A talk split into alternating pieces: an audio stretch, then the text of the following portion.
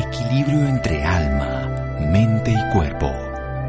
Bienvenidos a Sanamente, la cita con el bienestar.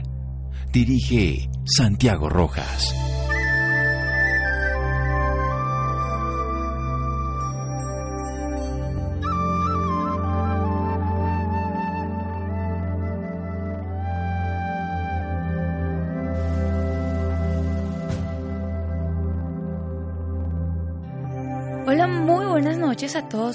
Nuestros oyentes. Soy Laura Ropero y como todos los viernes los estamos acompañando hoy para contarles sus historias de vida. En esta noche también nos acompaña Santiago González. Santiago, muy buenas noches. Buenas noches Laura y buenas noches a todos los oyentes. Bueno, hace algunos días se habló un poco sobre el cáncer de pulmón, ya que se conmemoraba el Día Mundial de esta patología. Hoy hablaremos sobre la historia de vida de una persona que actualmente tiene cáncer de pulmón y nos contará cómo han sido todos estos procesos y por qué fue diagnosticado con esta patología. Él es Gabriel Calderón Bonet, un empresario colombiano. Gabriel, muy buenas noches y bienvenido a Sanamente de Caracol Radio. Buenas noches. Gabriel, para empezar y contextualizar un poco más a nuestros oyentes, háblele sobre su infancia. ¿Cuál es el recuerdo más bonito que tiene de ella? El recuerdo más bonito que tengo fue las vacaciones que pasaba con toda mi familia. Tenía mi abuela una finca en Fusagasugá, donde nos reuníamos 17 primos, tíos, papás, tías, y era una época muy, muy agradable, donde todos montábamos a caballo, nadábamos, teníamos primos y primas de las mismas edades gozamos mucho de esa juventud, de esa niñez. ¿Y cómo era la relación con su familia en ese momento? Muy buena, yo tenía muy buenas relaciones con toda mi familia, todos eh, eh, vivían alrededor de mi abuela, que era una matrona eh, que acogía a toda la familia. Tenía un caserón grande en Jazugá y otro aquí en Madrid. Y entre una y otra finca pasábamos las vacaciones. Gozábamos mucho todos los primos y aún somos muy amigos todos los primos. Gabriel, qué lindos recuerdos los que nos está contando. Pero a mí me gustaría saber si usted cuando era niño sufrió de alguna patología. No, yo no sufría de ninguna patología. Excelente, Gabriel. Gabriel, tenemos entendido que usted empezó a fumar desde muy joven. Más o menos, ¿desde qué edad comenzó? Precisamente en esas fincas yo tenía unas primas, o tengo unas primas mayores y unos primos mayores que empezaron a fumar. Y eh, en la finca de Fusagasugá había un cafetal cerca a la casa. Y allá nos reuníamos debajo de los, los, las matas de café a fumar. Y yo, que era de los menores, o, unos tres años menor, cuatro años menor que ellas, era el comisionado para robarme los cigarrillos de los papás y llevárselos allá. Y allá aprendí a fumar desde que era muy pequeño. Y realmente el vicio en la familia Bonet, en la familia Calderón, ha sido muy, muy fuerte. Eh, tres tías eh, Calderón eh, sufrieron de cáncer de pulmón y en la familia Bonet muchos eh, eh, han sufrido de efisema y problemas eh, de los pulmones por, el vicio. Fue un vicio muy arraigado en la familia, en las dos familias. En esa época eh, el fumar era un, acontecimiento que a los chiquitos los, atraía para sentirse mayores vicio que nos, nos cogió a todos. Yo tengo mi, mi hermano mayor también murió con problemas pulmonares por el cigarrillo, tuvo un efisema muy, muy, grande y murió hace unos cinco años de, de ese problemas pulmonares. Perfecto, Gabriel. Usted nos toca un tema muy importante y es la familia. La familia que le decía cuando usted empezó con este hábito del cigarrillo. No, en la familia, pues en, en un principio cuando yo era pequeño, pues me reprimían muy duro, eh, le daban a uno un correazo si lo, y en alguna ocasión nos hicieron fumar un tabaco diciendo subí al monte, cogí leña, hice una hoguera y en prueba eso aquí está el humo y uno tenía que aspirarse de un tabaco, queda uno borrachísimo.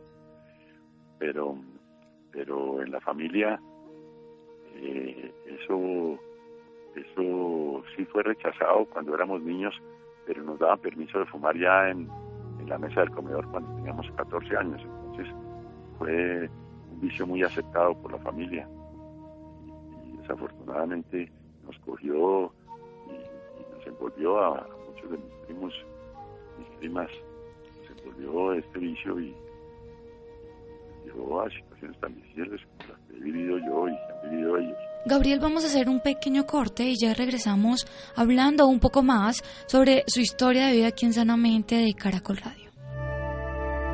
Síganos escuchando por salud. Ya regresamos a Sanamente. Bienestar en Caracol Radio. Seguimos en Sanamente.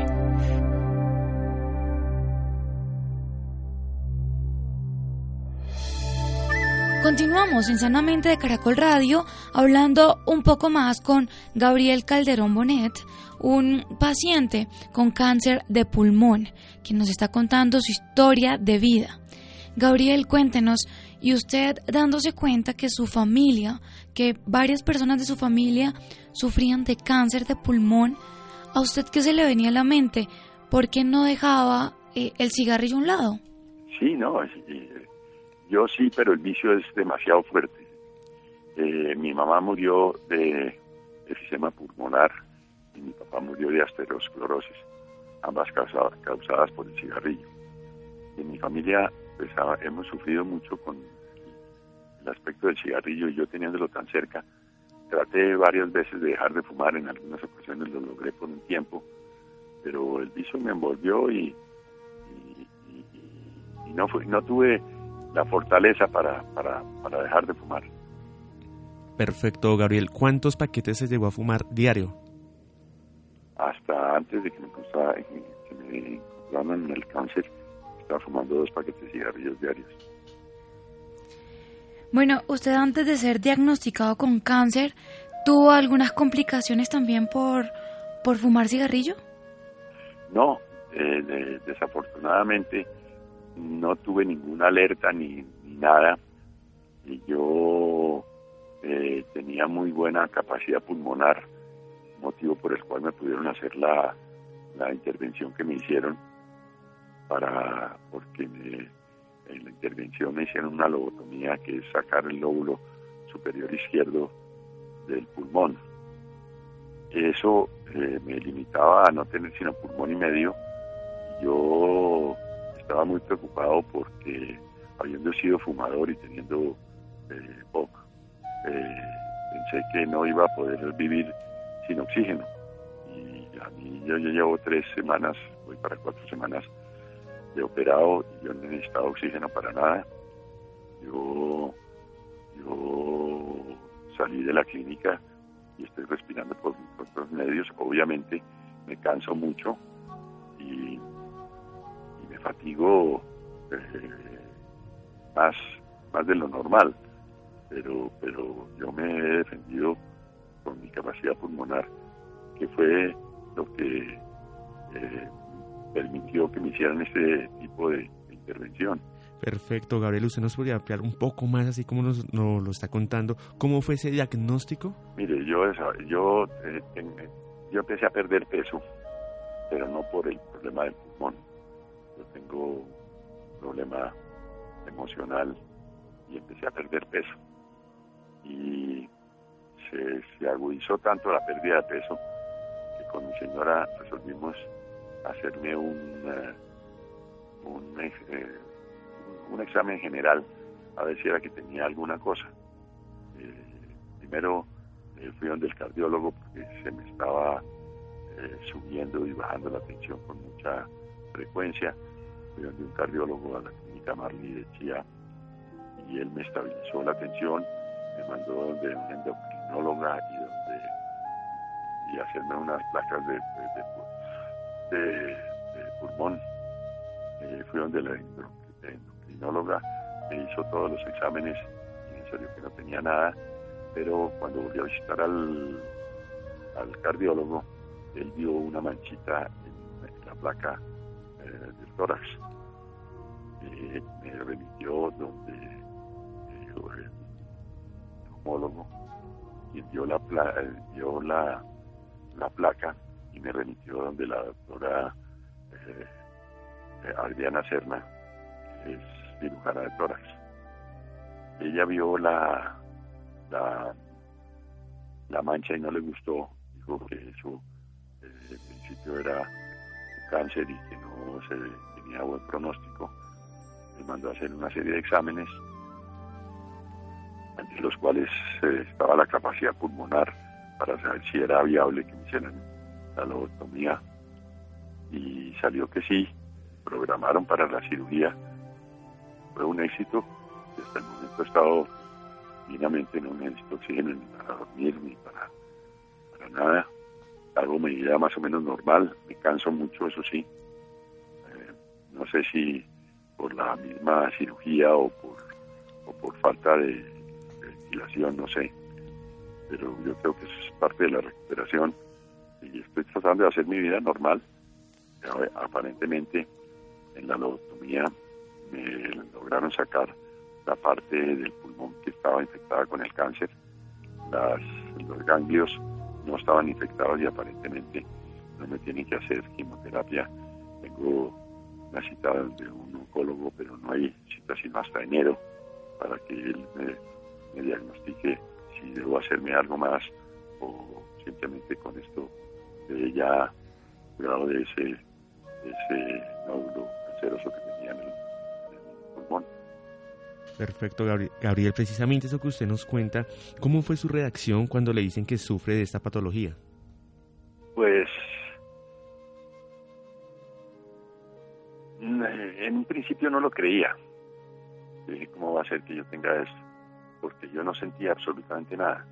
Yo estaba totalmente sano. Yo respiraba normal, eh, fumaba normal, comía normal, dormía normal, como, lo venía haciendo y, decía, bueno, pero... Y, no estaba muy convencido de, del, de que tuviera yo este ese ese nódulo maligno en el pulmón. Cuando ya entré a hablar con la doctora y ella entró a explicarme de cómo se trataba la operación y todo eso, pues eh, sentí mucho mucho miedo eh, sobre todo de, que desconfié de, que fueran cierta, ciertos los resultados de todos los exámenes que me favorecían en cuanto a mi capacidad pulmonar, en cuanto a la ubicación del nódulo, en cuanto a la factibilidad de poderme operar sin, sin, mayores traumatismos. Y no creía que fuera cierto todo eso, pero eh, pues con mi señora, ella me ayudó mucho y, tomé la determinación de, operarme, ponerme en manos de la doctora, quien eh, psicológicamente me ayudó mucho, eh, fue muy, muy comunicativa conmigo sobre las inquietudes que se le crean a uno alrededor de la enfermedad, de la recuperación, del futuro, y eso me, tranquilizó y, me hizo llegar a la, a la, sala de operaciones cierta tranquilidad. Claro, Gabriel, es un tema bastante complejo, pero cuando fue diagnosticado, bueno, después de todo el tratamiento, ¿cómo empezó a vivir usted? ¿Cómo empezaron a ser sus hábitos? ¿Fueron saludables? ¿Dejó el cigarrillo? Sí, yo dejé el cigarrillo. Eh, ha sido muy difícil he pecado, voy a decir he pecado eh, cuando eh, estoy en alguna reunión o algo y hay mucha gente y hay gente que, sale a fumar, yo salgo y digo, regáleme una chupadita, chupo el cigarrillo, me mareo y me entro.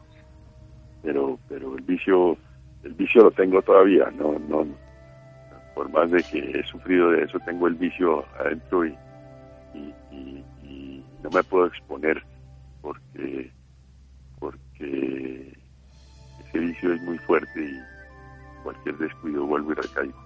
Claro, claro que sí. ¿Y su familia cómo reaccionó cuando, cuando supo que usted tenía esta patología? Bueno, la, yo tengo cuatro hijos, dos son no fumadores, que son los hombres, y dos que son fumadores, que son las mujeres. Los hombres enfurecidos de, de ese maldito cigarrillo, mire lo que le pasó. Pero me apoyaron mucho y, estuvieron al lado mío, me dieron tranquilidad de, seguir adelante. las mujeres no han querido aceptar mi consejo de que dejen el cigarrillo. Las dos son separadas y tienen hijos y yo les digo, ustedes tienen una responsabilidad muy grande o sea, ni siquiera dándose cuenta de lo que está pasando en este momento. Sí, es que el, maldito vicio del cigarrillo es, es, eh, muy difícil de, manejar y yo, las entiendo a ellas, pero no hago sino recalcarles que tienen que dejarlo. Eso no les lleva a nada y un peligro el futuro de sus hijos. Sí, claro que sí. Claro que sí, porque el cigarrillo no afecta solamente a la persona que lo fuma, porque también están las personas que tiene alrededor. Gabriel, vamos a hacer otro pequeño corte y ya regresamos hablando un poco más sobre su historia de vida aquí en Sanamente de Caracol Radio. Síganos escuchando por salud. Ya regresamos a Sanamente. Bienestar en Caracol Radio. Seguimos en Sanamente.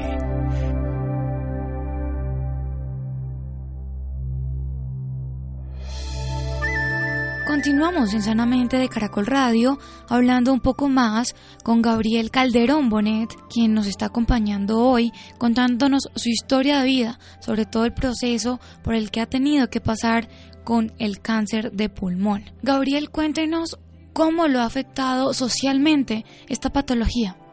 En un principio me, me, retiré mucho del de, grupo social, pero tengo, yo vivo en las afueras de Bogotá, en una finca en Subachoque.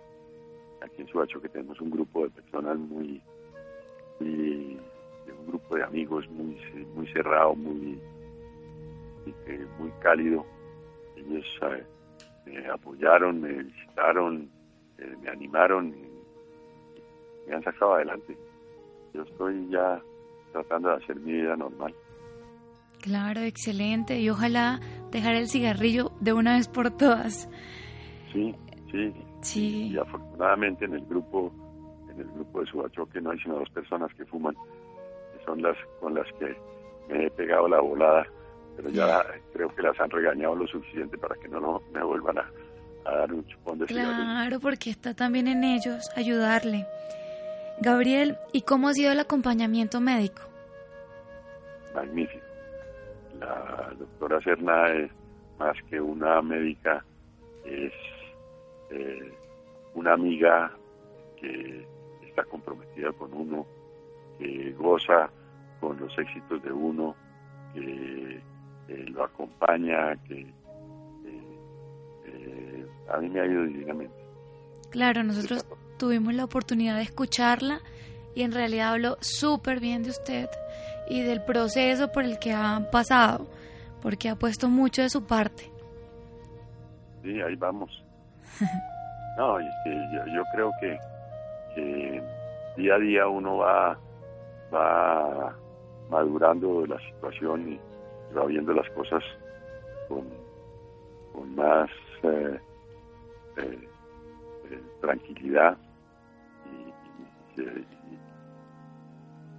se, va acomodando a, la situación, siendo que yo no he tenido ninguna limitante, todo me ha ido divinamente. Perfecto, Gabriel. ¿Usted nos puede contar cómo son sus tratamientos? No, en el momento no tengo ningún tratamiento. Me, van a hacer una, una terapia de pulmón para adecuar el pulmón izquierdo a todo el espacio que hay y ampliar la capacidad pulmonar. Sin embargo, yo eh, en cuidados intensivos y en la clínica me, hacían unas terapias que yo sigo haciendo aquí en mi casa de respiración y por eso un poquito la respiración para ampliar la capacidad pulmonar, pero terapia eh, más, más de eso no, no, no tengo nada. Bueno, usted nos habló anteriormente que fue eh, intervenido, o sea, que le, hicieron una cirugía. Háblenos un poco de ese proceso, ¿cómo fue? No, eso empezó en las oficinas de la doctora Serna, quien me mostró en su computador cuál era la lesión que tenía y me dibujó cómo eran los pulmones y qué era lo que ella pretendía hacer, con qué equipos y cómo me iba a intervenir. Yo pensé que a mí me tenían que abrir las costillas para sacarme el pulmón. Ya me explicó que lo hacían con una especie de laparoscopia, con unas pinzas especiales, con unas cosedoras especiales que reducen el pulmón a, su, mínima expresión, sacándole todo el aire, y que lo recogen y lo sacan por una, por una heridita que tengo de más o menos 3 centímetros, no tiene más y, por ahí eh, hicieron toda la, intervención. Eh, y no, eh, las cosas empiezan a pasar tan rápido después de que hace uno sus exámenes y le dan las citas. Voltea uno a mirar y está sentado ya en la silla de ruedas, listo para irse a la, a la sala de operaciones. en la sala de operaciones simplemente vi a la doctora, dijo, eh, estamos listos, eh, vamos bien, Gabriel, y, la, anestesióloga me dijo que me iba a dormir, que tranquilo, y ya, ahí no me recuerdo de nada, me recuerdo un poquito en la sala de, en la, cuidados intensivos. Sin embargo, yo creo que la, anestesia que me de ser un poco fuerte porque yo no recuerdo mucho eh, después de la operación en la sala de cuidados intensivos. Eh, no recuerdo mucho, sino ya cuando, salía a la habitación, que estuve día y medio en la habitación nada más, cuidados intensivos no me recuerdo absolutamente nada. recuerdo que, al desayuno me llevaban un desayuno muy feo y decía yo quiero huevos pericos iban y me los llevaban muy, muy queridos. Ay, súper bien, Gabriel. Gabriel, ¿y, usted cómo ha tomado todos estos procesos? Pues mire, cuando me diagnosticaron, cuando me diagnosticaron el cáncer, yo me preparé porque pensé que iba a morir. Y empecé a, prepararme, a hablar con Dios, a, arreglar mis eh, cuestiones materiales y, viví muy preocupado por, la familia, ¿no? uno, uno siempre cree que es indispensable para todo. Y yo estaba, era preocupado del futuro de, mi esposa y una hija que tengo eh, separada y tiene una niña de 11 años vive muy cercana a nosotros y de todos los todos los nietos pero pero me preparé porque yo creo que que uno viene a este mundo y, el día que le toca irse tiene uno que aceptarlo y irse con la mejor voluntad del mundo. Y yo estuve eh, hablando volví, yo soy católico, apostólico y romano, pero yo soy separado, divorciado y me volví a casar hace 38 años con mi actual señora. Y a mí me han prohibido comulgar por, por, eh, por ser separado. Yo fui a la iglesia y hablé con el padre le dije que quería acercarme a Dios, pero que no podía comulgar porque, porque eso me había dicho un obispo. Entonces, él estuvo hablando conmigo y me dio la, la oportunidad de volver a comulgar. Yo me he acercado más a Dios y he vuelto a comulgar y he vuelto a ir a la iglesia. Y espiritualmente eh, estoy más cercano a Dios más tranquilo. Claro, Gabriel, es difícil esta situación, pero es muy importante reconocer que esto también tiene un para qué. No siempre hay que preguntarnos por qué a mí, sino para qué a mí. Y mire, le ha cambiado su vida, ha cambiado su vida con su familia, con sus nietos, con sus hijos, y pues está cambiando también su estilo de vida. Pues eh, yo creo que esta situación ha unido mucho a mi familia en estas vacaciones de diciembre. Viene, viene, se va a reunir casi toda mi familia menos una hija que vive en Canadá. Vamos a reunir aquí a pasar la Navidad, cosa que hacía mucho tiempo no lo hacíamos. Bien, Gabriel, nosotros quisiéramos saber, ¿este diagnóstico llegó a afectar su trabajo? Yo no soy trabajando, yo soy pensionado, tengo algunas actividades, pero no, de compromiso aquí en Subachoque y obviamente lo, lo, angustian a uno y no lo dejan a uno pensar tranquilamente, dándole vueltas a la enfermedad, al futuro, a qué voy a pasar, pero, pero ya a mí laboralmente no, porque ya hace cinco años soy pensionado, vivo aquí en. Claro, Gabriel, ¿y qué lo motiva a usted a seguir luchando contra esta patología? Mi familia, yo por mis nietos, yo ahora eh, gozo mucho más de lo que gozaba estar un ratico con mis nietos, eh, gozo mucho más la vida, gozo la comida, gozo el, el, amanecer, gozo el sol. Eh, antes eran cosas que sentía uno como como propias y, no las no las valoraba. Hoy valoro más todo lo que tenemos. Claro, y de esto se trata estas cosas, por eso le digo que uno no debe preguntarse por qué a mí, sino para qué. Y mire, pues al parecer ahora disfruta más con su familia. Y eso se debe dejar de enseñanza a todos nuestros oyentes, que no tienen que pasar estas cosas para uno acercarse más a la familia, para saber la importancia que tienen en la vida de cada uno de nosotros. Sí, eso ha sido, eso ha sido muy importante para mí. Perfecto, Gabriel. Es muy interesante todo lo que usted nos está contando en este contexto de familia y con todo lo que ha llevado esta patología. Actualmente, ¿cuáles son sus sueños? Mis sueños, sí, poder, poder, poder disfrutar de mi familia el mayor tiempo posible.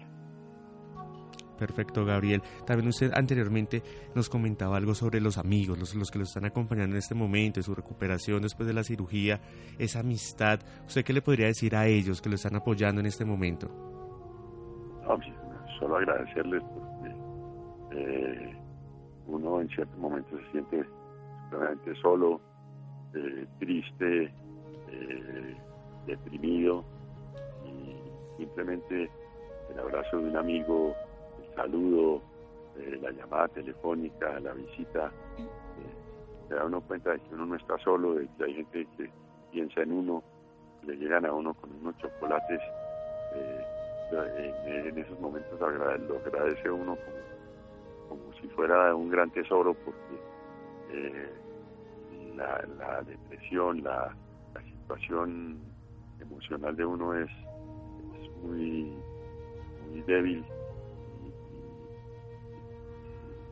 cosa que motive ganancia para, para lo que está viviendo. Gabriel, ¿y cuál ha sido el mayor aprendizaje suyo en estos momentos, en todo este proceso? Bueno, yo era una persona que pensaba que yo era un poquito como dueño del mundo. Y a mí las cosas me salían. Y me, he dado cuenta de que, soy un mortal más, que tengo que agradecer a Dios todo lo que tenemos, tengo que saber eh, disfrutar de, las oportunidades, de, los momentos. Venga, y que la vida no es, no es, eh, no está segura, sino que uno vive, hay que vivir el momento, la, la, situación eh, cada instante. Gabriel, ¿qué mensaje le deja a todos nuestros oyentes y en especial a esas personas que no han podido dejar el vicio del cigarrillo? Pues que el cigarrillo mata. Y en mi familia nos lo han manifestado de múltiples maneras y nunca lo hemos querido aceptar. Yo, que era una de las personas que pensaba que a mí no me no me iba a afectar en nada. Digo, eh, esto ha hecho eh, cambiar mi vida, me convirtió en una persona diferente y puso en peligro la posibilidad de, tener unos momentos más eh, en este mundo con mi familia y con seres queridos. Que el cigarrillo es la peor estupidez que uno puede hacer que,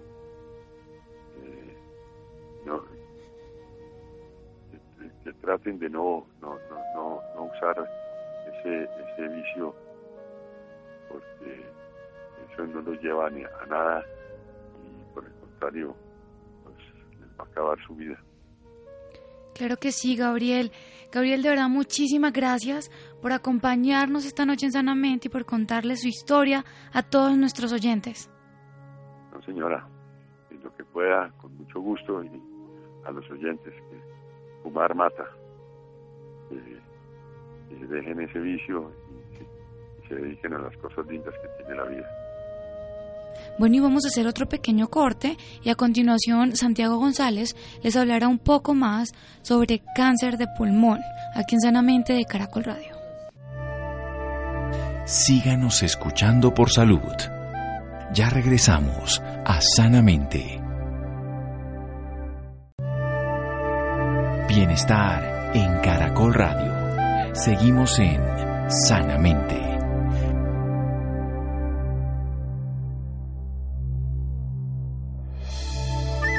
Continuamos en Sanamente de Caracol Radio hablando un poco más con Santiago González sobre el cáncer de pulmón. Santiago, muy buenas noches.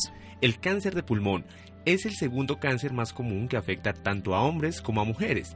Las estadísticas en cuanto a su supervivencia dependen de la etapa de la enfermedad al momento del diagnóstico y a la estrategia que se trace para sobrellevar la enfermedad.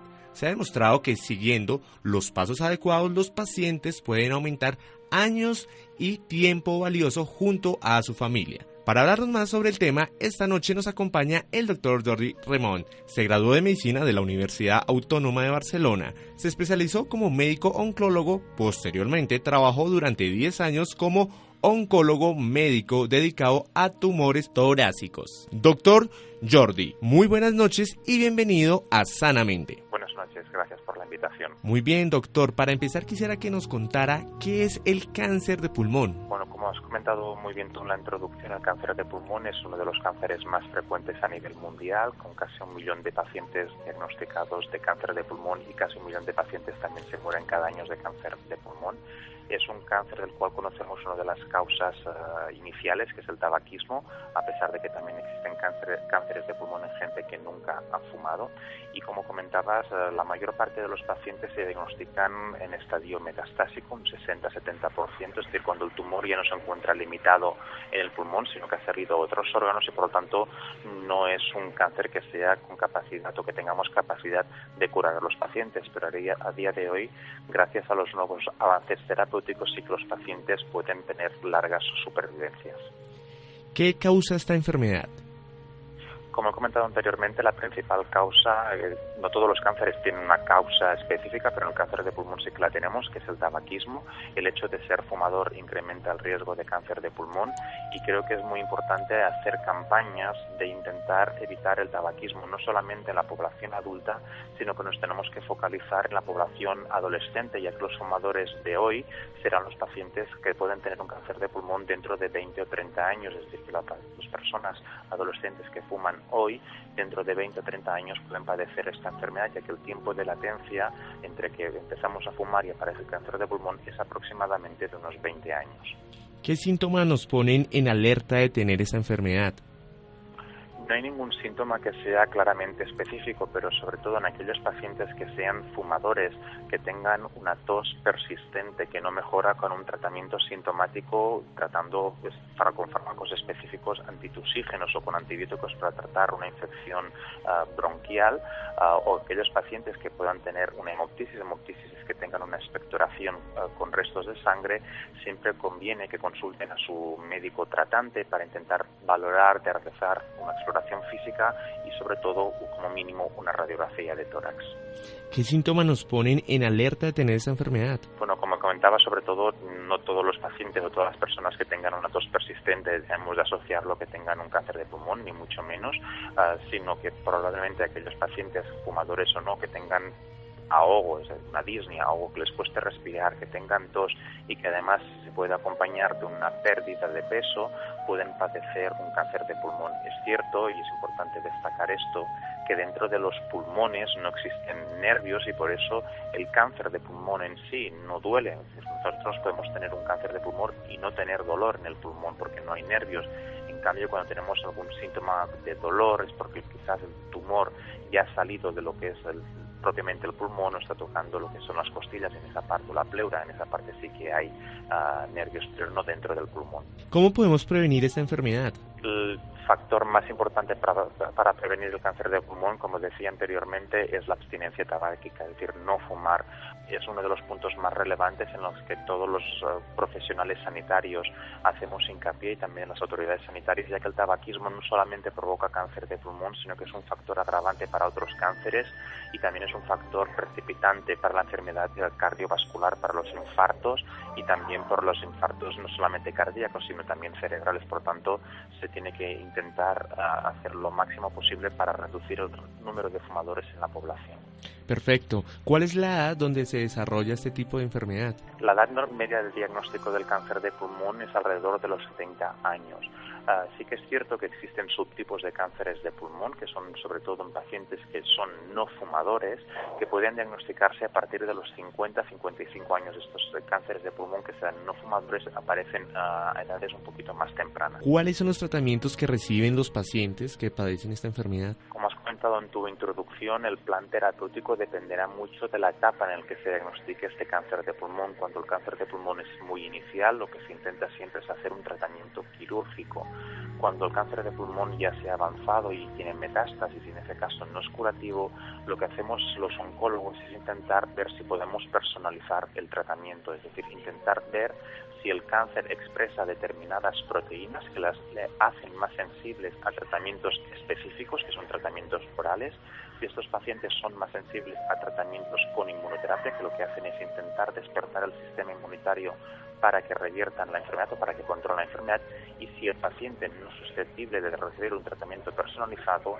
iniciamos tratamiento con quimioterapia. ¿Qué impacto tiene esta enfermedad en la sociedad, doctor? Eh, es un impacto importante porque a pesar de que existen muchos avances, el cáncer de pulmón eh, a día de hoy continúa siendo uno de los cánceres que produce mayor mortalidad y por lo tanto tiene un impacto no solamente en los años de vida potenciales que pierden en una sociedad, sino también un impacto psicológico tanto para el paciente como para las familias. Ah, no quiero ser, dar un mensaje derrotista ni mucho menos. Creo que a día de hoy estamos intentando con todos los medios que tenemos actualmente de tratamiento y nuevas dianas terapéuticas intentar cronificar la enfermedad de cáncer de pulmón. Ah, estamos haciendo pequeños avances pero que tienen un gran impacto y gracias a la investigación actual estamos consiguiendo mejorar la supervivencia de estos pacientes. ¿Qué consejo le puede dar a los oyentes sobre este tema? A ver, yo, Yo creo que es importante ah, decir que a día de hoy ah, el hecho de poder recibir diferentes dianas o diferentes tratamientos, los diferentes tratamientos disponibles favorece aumentar la supervivencia de estos pacientes.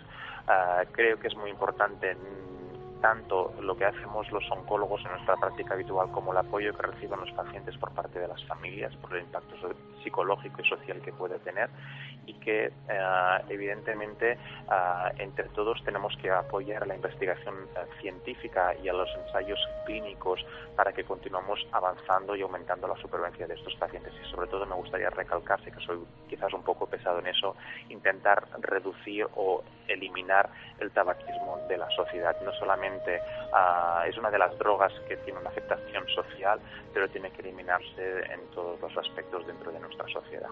Perfecto. Los oyentes que se encuentren interesados en este tema, ¿dónde lo pueden encontrar? Bueno, en este momento estoy trabajando en Barcelona, en el Hospital Delfos de Barcelona, pero creo que sobre todo, y creo que es un punto muy relevante, que esto también nos pasa cuando vienen pacientes a nuestras consultas en España, es que el nivel ah, académico y médico de los oncólogos colombianos es eh, muy elevado, que actualmente un paciente con cáncer de pulmón puede tratarse perfectamente con los mejores avances en Colombia y por tanto yo creo que es muy importante reforzar que la sanidad colombiana tiene un elevado nivel y que eh, lo que tienen que buscar los pacientes son oncólogos que estén especializados en el tratamiento de cáncer de pulmón. Doctor Jordi Remon, gracias por esta información y por acompañarnos esta noche en Sanamente. Gracias a vosotros por la invitación, un placer. Muchísimas gracias Santiago y muchísimas gracias también a todos nuestros oyentes por escucharnos una noche más aquí en Sanamente de Caracol Radio.